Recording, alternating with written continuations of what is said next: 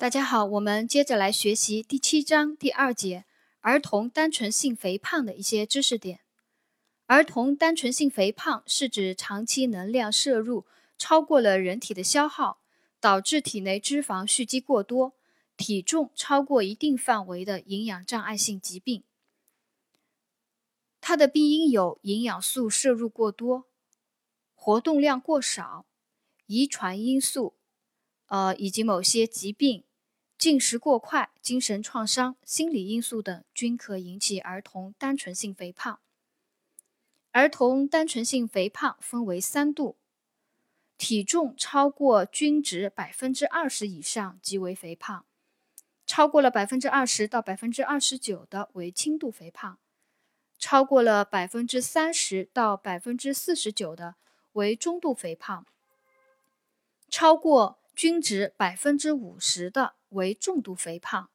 这是儿童单纯性肥胖的分度啊。我再叙述一遍：体重超过均值百分之二十以上即为肥胖；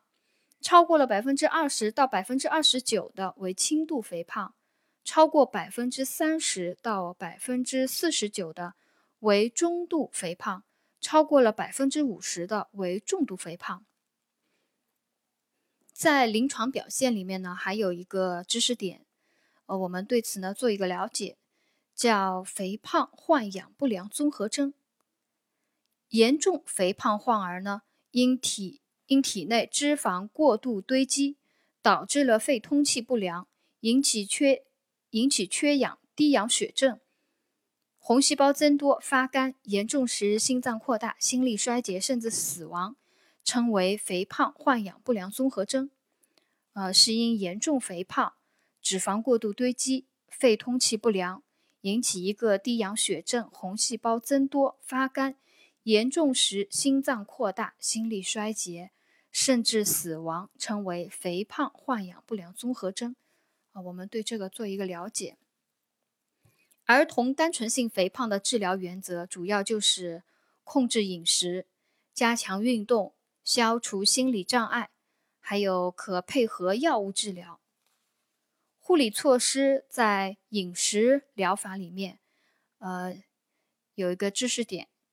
患儿每日摄入的热量必须低于机体消耗的总热能，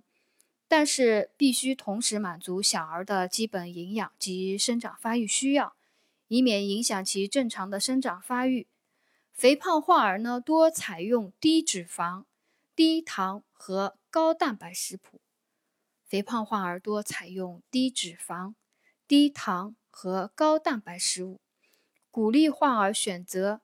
喜欢和有效的、易于坚持的运动。啊，除了有饮食控制以外，他还要加强运动、运动疗法啊。选择患儿喜欢的、有效的、易于坚持的运动，每日坚持一小时左右。运动要遵循。循序渐进，持之以恒，以运动后轻松愉快、不感到疲劳为原则。如果运动后出现疲惫不堪、心慌气促以及食欲大增，提示活动过度。呃，另外呢，还应该注意患儿的一个心理护理，消除患儿因肥胖带来的自卑心理，鼓励患儿参与正常的社交活动。这是第二节儿童单纯性肥胖的一些知识点，啊，就总结到这里。